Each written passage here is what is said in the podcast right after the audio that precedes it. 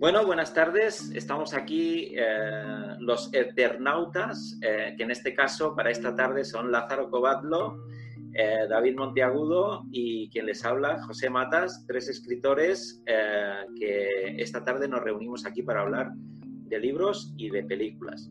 El planteamiento nos lo ha hecho Lázaro, que cada uno de nosotros trajéramos un libro y una película del que quisiéramos hablar por diferentes circunstancias, o bien porque es un libro o una película que nos ha impactado, nos ha afectado, nos ha despertado eh, las ganas de ponernos a escribir, de contar una historia o simplemente porque nos ha fascinado como lector o como eh, espectador. Eh, buenas tardes, Lázaro. Hola. Buenas tardes, David. Hola, ¿qué tal? ¿Qué os parece el menú de esta tarde? Bueno, pues eh, Lázaro, eh, tú nos vas a hablar de una película que para ti eh, es un referente, así lo entiendo yo cuando la has propuesto, que es Blade Runner. Sí, sí. Bueno, Blade Runner es un referente para mí y supongo que para muchísima otra gente. Es una película que, mucha gente ha visto y supongo que quienes están viendo esta esto que estamos presentando, eh, muchos de ellos lo habrán visto. Eh, es una película que, me ha tocado, eh, me ha tocado con, y perdón por el lugar común, fibras íntimas. Entonces, sobre todo, recuerdo una parte de la que, la que lleva a cabo el actor Ratcher Hauer, que creo que es el nombre es alemán y no sé cómo pronunciarlo, porque yo para pronunciar el alemán soy fatal, como casi todos los idiomas que no sean castellano. Bueno. Es un holandés, creo, ¿eh? ¿eh? Creo que es holandés. Holandés, ¿no? Sí, entonces, entonces debe ser en holandés que también es un idioma germánico. Bueno, y cuando, por lo menos eh, cuando dice, todos mis recuerdos se, se, borrarán como, como, como lágrimas bajo la lluvia, ¿no? Eh, y bueno, como sabéis, trata de, de, unos replicantes que son unos seres creados por ingeniería, eh, ingeniería genética para servir a los seres humanos y a mí lo que me llamó la atención es el planteo existencial que hace, ¿no? Sobre este, en qué medida se es humano y en qué medida no se lo es, ¿no? Y, en fin, eh, aparte de todo eso, eh, un poco me enamoré de la de Sen Young, que es la, eh, una actriz que aparece ahí, ¿no? y también aparece una que es muy guapa, en, su día, porque esta película es del 82, supongo que ahora será una señora madura guapa, Daryl Hannah, ¿no? Eh, y digamos que tonto, eh, tonto no eres, ¿eh? O sea, ya tienes, tienes buen, buen, Bueno, pero no hace falta ser listo para, para de, de, las tías, ¿no? Eh, bueno, la película parte de la... se basa en, la, novela de Philip Dick, eh, que se llama Sueñan los androides con ovejas eléctricas. Eh, y, está dirigida por eh, Ridley Scott, que también es un director que me gusta mucho. y bueno, no mucho más se me ocurre decir ahora sobre esta película. Yo te, quería preguntar, Lázaro, cuando has dicho antes que, esta, que esta película te, te tocó fibras sensibles, si podrías precisar un poco más cuál fue esa fibra o fibras y en qué, en qué rango de la sensibilidad te, la, te tocó, ¿no? O sea que... Bueno, unas cuantas, sí, sí. Mira, por pronto fibras estéticas, porque la, película... Eh, eh, el, manejo de cámara, los, los, decorados y todo esto, ¿no? Es decir, eh, son, son, son verdaderamente impactantes. Por otro lado, eh, digamos, el planteo casi filosófico que, permite hacer la película, ¿no? Eh, sobre la condición humana. o sea, es esas películas que me han dejado pensando.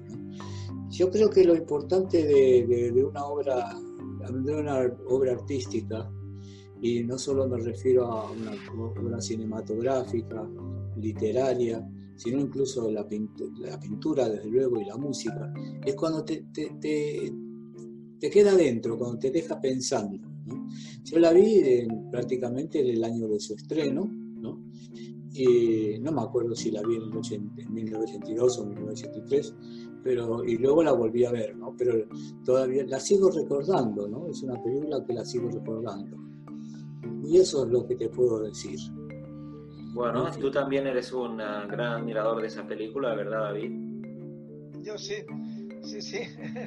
Es, una película, es muy curioso porque yo tengo alguna experiencia similar a, a lo que contaba Lázaro, porque aunque Lázaro la vería con más años que yo, yo esa película la vi cuando tenía 20 años, cuando se estrenó, y yo también eh, eh, y yo también me enamoré de Son Young, de, la, de, la, de la, la, chica que en la película se llama la, o sea, la Rachel, esta replicante. Y sí, es una película que yo he visto además otras veces luego, ¿no? o sea que he vuelto a ver, he vuelto a ella. Y es, es verdad todo esto que lo que ha dicho Lázaro, un poco comparto con él el tema que desde, desde el punto de vista visual es muy espectacular, es una película hecha con una visión muy pictórica porque Ridley, Ridley Scott eh, es un hombre que en muchas de las, de las películas que ha, que ha hecho hay una herencia, hay todos unos referentes culturales y sobre todo pictóricos que siempre se refieren siempre a pintura del barroco o incluso del renacimiento y en esta película para una, para una persona con curiosidad o con inquietudes eh, eh, pictóricas, digamos, el caso es que descubre en esta película muchas muchas muchas referencias. Hombre, una, por ejemplo, el detective, ¿no? Porque también es una película, en cierto modo, de, detectives clásica, ¿no? en el sentido de que hay el Richard Deckard este, que es el, el, el Blade Runner, el que tiene que perseguir a los, a los replicantes este hombre como consigue una de las pistas más importantes que le, que le llevan a encontrar a una de las... es por un espejo, un, espejo convexo pequeño que había en un piso de los replicantes. Ellos tenían fotos, fotos de, aquel, de la vida íntima que hacían en el piso aquel, no sé si es un hotel, una habitación, un piso. Y hay una foto que se de, una, de un edificio casi abandonado.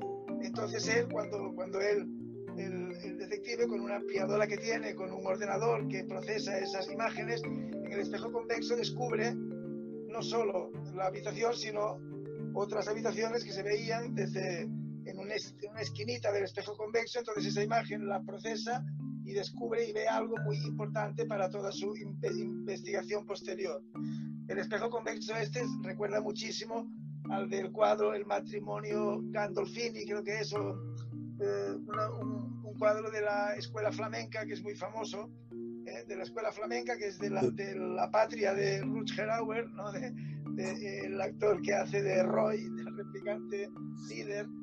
Eh, y, y, bueno, recuerda mucho a la, al espejo que sale también en este cuadro, en donde se ve es un poco el rollo también de las meninas y todo esto, ¿eh? del juego de los espejos, en el sentido de que se ve al matrimonio este, que son muy formales y van con la, el atuendo y tal, y detrás hay un espejo convexo, y si te fijas en el espejito, si vas ahí ves al pintor con su ayudante que están allí trabajando para hacer el cuadro, ¿no? Entonces, como esta, en la película esa hay mil referencias, está llena de, de alusiones y de referencias a la cultura occidental y en fin, hay, hay, mucho que hablar sobre, sobre la película de Blade Yo, yo, tengo que decir que un poco me, me, poco me la, me la ha pisado Lázaro porque yo habría escogido esa, pero como él ha escogido primero, pues se ha quedado con Blade Runner.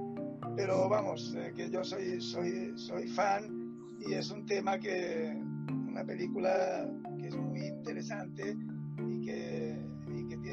mucho, muchas cosas que comentar y es muy filosófica, lo que decía ahora Lázaro, que Lázaro dijo ahora casi, casi filosófica, ¿no? Yo creo que es plenamente filosófica, ¿no? En el sentido de que plantea eso, esos límites entre la humanidad y lo que es humano y lo que no es humano, y después esto es cuestión existencial, ¿no? Del tiempo. Los androides estos solo, solo vivían cuatro años, cuatro años muy intensos porque eran unos seres con una plenitud de facultades, tanto físicas como mentales, terribles, pero solo vivían durante, durante cuatro años, entonces estaban desesperados porque querían más tiempo, querían vivir más. Eso, eso que les había dado, sus, que les había dado su, su creador. Querían vivir, oye, querían vivir como, como, los humanos. Eso me hace acordar un poco a Pinocho, que quería ser humano. Quería, exacto, ellos querían vivir más, querían y claro, eso es muy relativo, ¿eh? porque, porque también muchos seres humanos que viven 80 años o que viven 90 querrían vivir más. ¿eh? Entonces, entonces consideran una, una injusticia el que no, que no puedas prolongar tu vida. Pero claro, hay una peculiaridad que los androides estos, los replicantes, que en la película, por cierto, en, en el inglés original son réplicas, réplicas, pues las réplicas tienen una cosa, que es que una réplica tan astuto y tan potente como Roy, el, líder puede llegar a encontrarse con su creador.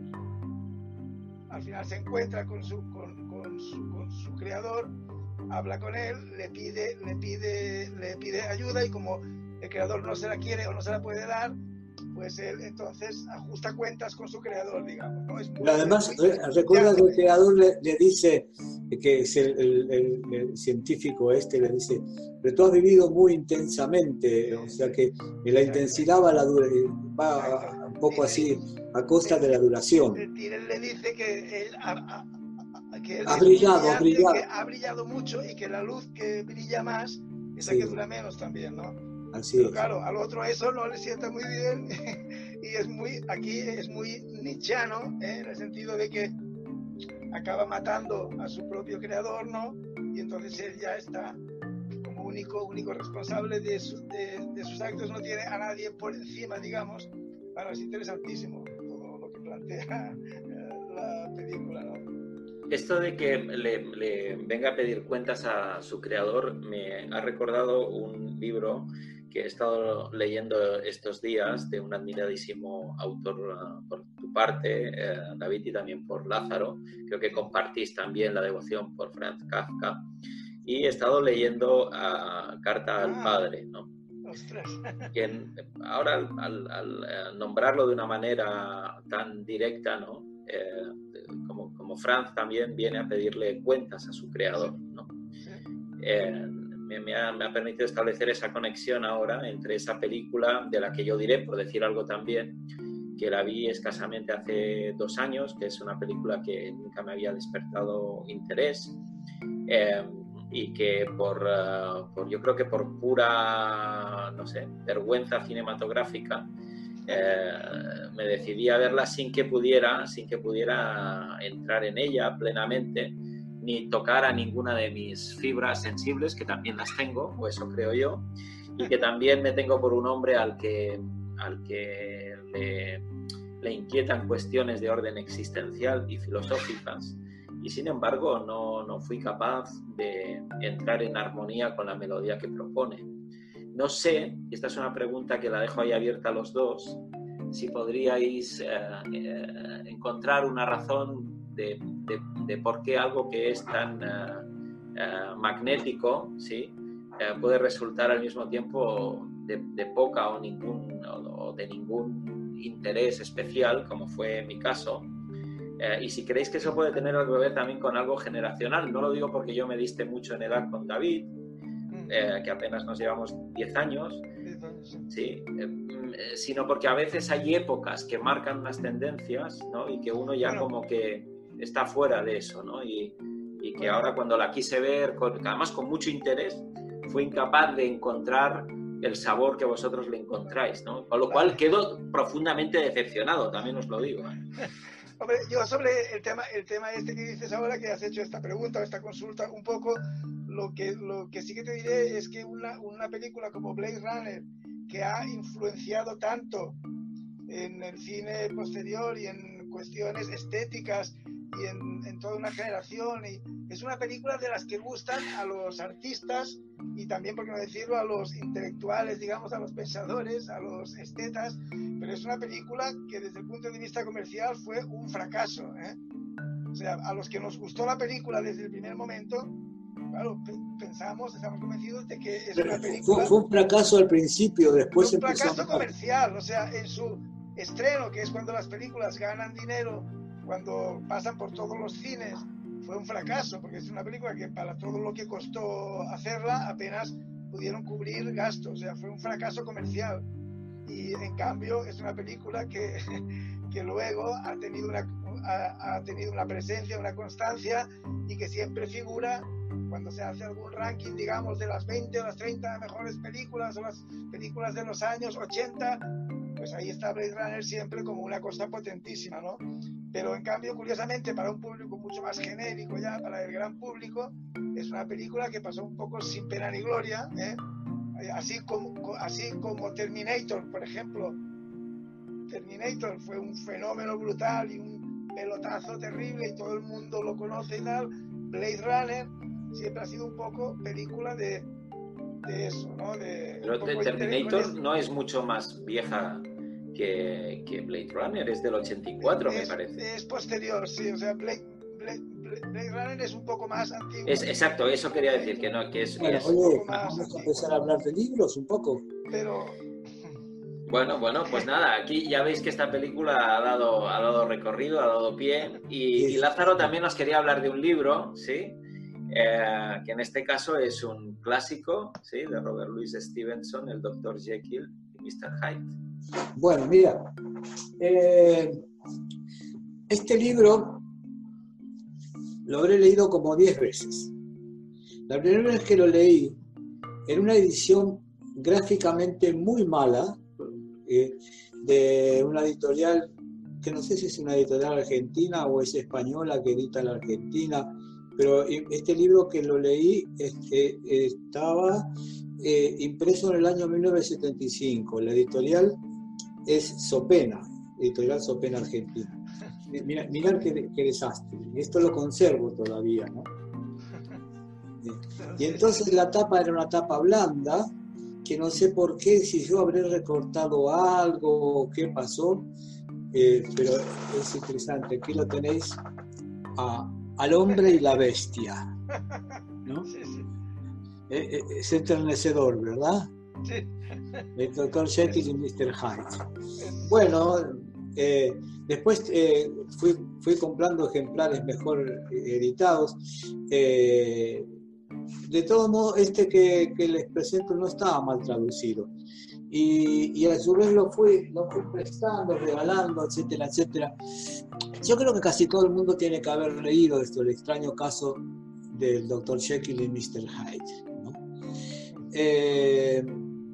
A mí me conmovió muchísimo, muchísimo, porque eh, me preguntaba ya desde el principio qué, parte mal, qué partes malas había en mí, ¿no? qué parte...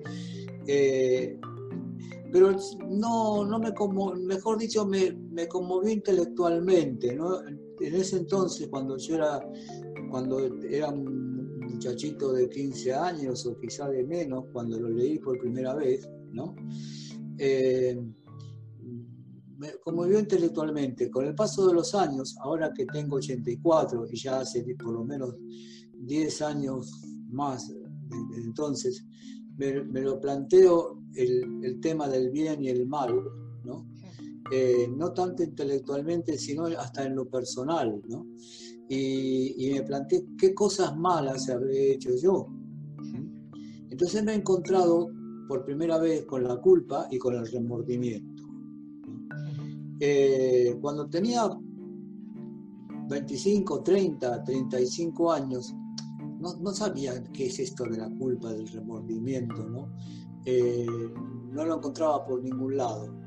Pero con el paso del tiempo, eh, si uno recuerda cosas que considera que, que puedes haber eh, hecho sufrir a otras personas o, o, a otros seres, puede ser a un animal incluso, entonces eh, el remordimiento surge y te fastidia bastante. Bueno, todo esto es un, es una vueltita para hablar de, este libro que no, no, voy a contar mucho de qué trata porque yo supongo que casi todos los que están viendo esto lo tienen que haber leído. Eh, además, ahí está mi admiración por Robert Louis, Stevenson, ¿no? que fue un tipo extraordinario que vivió 44 años como Kafka, ¿no? murió joven y tuberculoso en la isla, en una isla creo que en Samoa, eh, eh, y ahí lo llamaban Tucital a los nativos, que es el que cuenta historias, porque él se dedicaba a contarles, reunía a sus nativos y les contaba lo que les salía de la cabeza. Era tremendamente fructífero, siempre estaba inventando historias. Se había casado con una mujer norteamericana, eh, Fanny Osborne, que, que a su vez era divorciada, era mayor que él, y, había llevado a la isla para vivir con él a su hija y su hijo, ¿no? que todos lo querían mucho a Stevenson eh, y él a su vez correspondía a eso. ¿no? Eh, entonces, eh, vuelvo al, tema de, esto, el hombre y la bestia, que esa fue una película que se estrenó en la Argentina, eh, en base a esta, obra. Eh, tengo entendido que muy pocas películas sobre el teatro realmente reflejan, son fieles a la trama del libro. la trama es extraordinaria, es una trama que mi, primera sensación, lo primero que sentí, lo, más inmediato que sentí cuando tenía cuando lo leí por primera vez, que te digo tenía 14 o 15 años, fue miedo, porque es, es una novela de miedo. Eh, y no sé si calificarla como novela o un cuento largo, pero más bien diría que es una novela, una novela corta quizás, este, esta manía que hay de, encuadrar los géneros. Eh, y así posteriormente, después vinieron otros planteos, ¿no? Los planteos así sobre el bien y el mal, y sobre la posibilidad que tenemos los humanos de ser muchas cosas. Eh, un ser humano puede ser muchas cosas, no al mismo tiempo. Muchas cosas a lo largo del tiempo, a lo largo del día incluso, ¿no? Eh, y entonces, eh, además el planteo sobre qué es el bien y qué es el mal. Entonces una conclusión que saqué era que el mal el mal casi siempre es activo, el mal está eh, anclado en acciones. Hay una mala acción, ¿no? Que uno, por ejemplo, le da una patada a un perro, pues es una mala acción, ¿no? Eh, pero el bien eh, se lo ve como pasivo. Se habla a veces de una persona y dice, sí, sí, es muy buen tipo. ¿Y por qué es buen tipo? Pues porque no le ha hecho mal a nadie. O sea, sobre lo que no ha hecho, ¿no? O sea, para ser bueno no hay, hay que no ser malo. Ese es un planteo que me hice. Mientras que eh, para no ser malo, desde luego, se necesita no ser bueno, pero además hacer malas acciones. Y entonces mi planteo cambió y es que realmente el, bien, ¿no? El bien también tiene que ser un bien activo, ¿no? Eh, digamos, un, bien que se ejecuta. El, el bueno tiene que ser un bueno activo. Bueno, ese es un planteo que me trajo, entre tantos otros planteos que me trajo esto, ¿no? Además, sobre la, posibilidad de que con sustancias eh, eh, exógenas así se pueda uno cambiar. Y efectivamente, si uno cambia, ¿no? Yo he probado, por ejemplo, eh, cada tanto me he fumado un, buen porrito y, me cambia el estado de ánimo. He, probado el LSD, eh, y el peyote y, me ha cambiado el estado de ánimo. ¿No? Eh, algunas veces uno se ha, se ha, pasado con la bebida y te cambia el estado de ánimo y entonces te puedes volver más agresivo. O sea que efectivamente las sustancias exógenas eh, te pueden cambiar. Pero hay una, un, núcleo central en las personas que siempre vuelve esas, que siempre que, es como esas gomitas que se estiran, ¿no? Así que tú las tiras, pero cuando las sueltas vuelve a su, a su largura inicial. Entonces ese ha sido mi planteo y, y, es, y, es un planteo que perdura hasta hoy, ¿no? Sobre, sobre qué es el bien y qué es el mal. Y entonces, eh, pocos libros, por ejemplo, eh, me, han proporcionado eh, eh, tanto que pensar. Sí, por supuesto, la metamorfosis de Kafka, por ejemplo, o Battleville el escribiente de Melville, pero sobre todo esto, ¿no? Así que me, me ha proporcionado todo esto y por eso digo que de los libros que más me han impactado.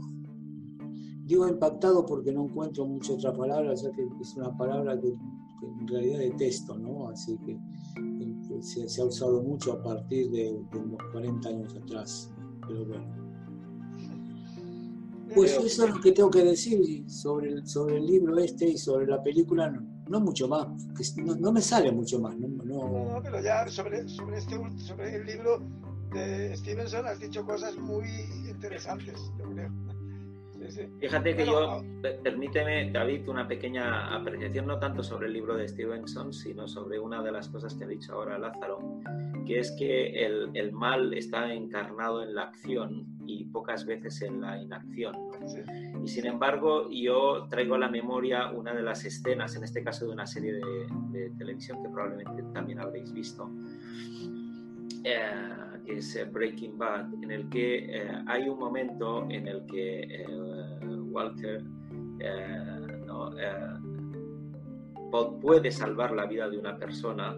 No lo hace, sí, no lo hace, ¿no? Y le, habría bastado un mínimo gesto, ¿sí? Que es cuando, cuando la, la novia que se echa, Jesse Pickman, ¿no?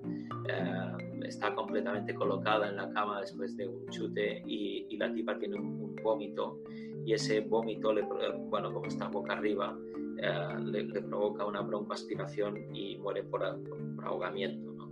Él está contemplando esa escena, eh, no, recuerdo muy bien por qué, se, mete allí en la casa donde están ellos dos, anda en busca del tipo del, que fue su alumno, el Jesse Pickman, y, entonces los ve a los dos echados en la cama, colocados, completamente idos, disfrutando del, del trance en el que están.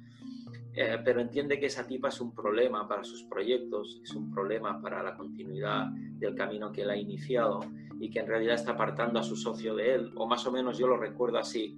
Y entonces la sí, tipa, sí, perfecto, sí, es la así. Tipa, la, tipa tiene un vómito y, y, como está tan colocada no puede ni reaccionar. Le habría bastado simplemente con mirar de despertarla o darle la vuelta para que, para que ella ¿no? Eh, simplemente ese vómito eh, lo pudiera expulsar y seguir viviendo. ¿no? a mí me parece una de las escenas más terribles y traigo a la memoria también ahora otra de otra serie que seguí en, otro, en otra época, vais a pensar que soy muy seriéfilo y no es verdad, que es una escena que se repite más o menos igual con una, con una serie de mucho éxito norteamericana que fue Mujeres Desesperadas, Desperate Housewives, ¿no? con un personaje que a mí me tenía muy fascinado, encarnado por Marcia Cross, ¿eh? Eh, en la que ella eh, también, la señora ahora recuerdo el nombre del, personaje, eh, eh, ella presencia como alguien también está en una situación de trance último y, podría evitar esa muerte y simplemente no lo hace y se da, se da la vuelta. Pri Van de Camp, ¿eh? ahora me viene el nombre del personaje, ¿no? la señora Van de Camp. Yo creo que me han perturbado mucho más esas escenas de inacción, de pasividad, y, que han encarnado mucho más el mal y la malignidad eh, que otras que quizás sean terribles y difíciles de presenciar por los cabrosas, por los sangrientas, ¿no? o por lo amenazantes o directas. ¿no? Entonces, no sé, me quedo con esa reflexión ahora que me ha traído Lázaro también a la, a la mente y me ha hecho conectar también con estas otras escenas. Eh, y, con, con, respecto a la, obra de Stevenson, esta, esta cosa del, del, bien y del, y del, mal, ¿no? Esa, esa, ¿Cuál es la parte mala que nosotros tenemos? Eh, no sé hasta qué punto, en la época actual en la que estamos viviendo desde hace unos años con las redes sociales, es que permiten a lo mejor vehiculizar de una manera casi, casi real, ¿no? Y darle rienda suelta a veces a algunos instintos porque nos permiten tener una alteridad que en la vida ordinaria no tenemos, ¿no? También traigo ahí esa pequeña reflexión, ¿no? Que, quizá en otras épocas, cuando se escribió la novela de Stevenson, esto tenía que ver más con otros contextos. Bueno, lo dejo ahí. No sé si David quieres decir algo, pero también advierto que apenas nos quedan eh, ocho minutos de grabación. Lo digo porque creo que el, el guion eh, se, se, va a quedar prácticamente en las, en las propuestas y el análisis que, que, ha traído hoy aquí Lázaro. Y no sé si para la próxima, el, la, la, el, próximo encuentro es que deberíamos de traer quizá ¿no? otra, otra película y otro libro y dedicarle la merecida, la merecida atención, ¿no? Para no caer en un atropellamiento. No sé qué tienes que decir tú, David, no has dicho nada de esta, de esta obra o de Así, los temas. No, no, yo creo que es una, una, una, una obra que yo también leí ¿eh? en su día, aparte que eh, Stevenson es un, un, hombre, un escritor que escribe muy bien y es un placer leerlo. Uh, grandes, eh, grandes críticos o exquisitos de la literatura, como por ejemplo Borges, siempre ha sido un gran fan de, de todo lo que es, bueno, de toda la obra que dejó Robert Louis Stevenson. Y, y, yo leí este libro y, y, bueno, muy inter interesante lo que comentaba Lázaro, ¿no? De que los, los, los, los, estimulantes o las, las sustancias eh, exógenas ¿no? que pueden cambiar el estado de ánimo, pero claro, eh, con esas sustancias o con esas ayudas o con esas siempre salen, sa salen cosas que ya están dentro, cosas que son tuyas. ¿eh? Por eso precisamente algunas, a algunas personas no le, no les sienta bien porque les hace salir alguna, alguna cosa que, no, que ni siquiera conocían o que les inquieta mucho, ¿no? Pero siempre sale, y es lo que comentabas, hay que cuando bebe, cuando se eh, emborracha, pues le, sal, le sale la vena violenta y es una persona muy pacífica y que, que no tiene ningún problema, pero cuando bebe se pone, bueno, eso es que tiene, tiene por ahí detrás eso, en cambio hay quien se pone cariñoso, cuando bebe ahí a dar abrazos, oh, cuánto te quiero, a todo el mundo, claro, sale lo que hay, lo que hay dentro, ¿no? Entonces, en ese sentido, el libro es muy interesante, pero también es muy interesante lo que, lo que ha dicho Lázaro, de que somos buenos y somos malos, pero no simultáneamente, sino que a veces incluso a lo, lo largo del día, ha dicho él, ¿eh? es muy interesante que hay algunos momentos en los que a lo mejor no nos hemos portado bien con una persona cercana, con un hijo, con nuestra pareja, con quien sea, y en cambio luego en otro momento hemos tenido un detalle, hemos hecho cosas buenas, ¿no?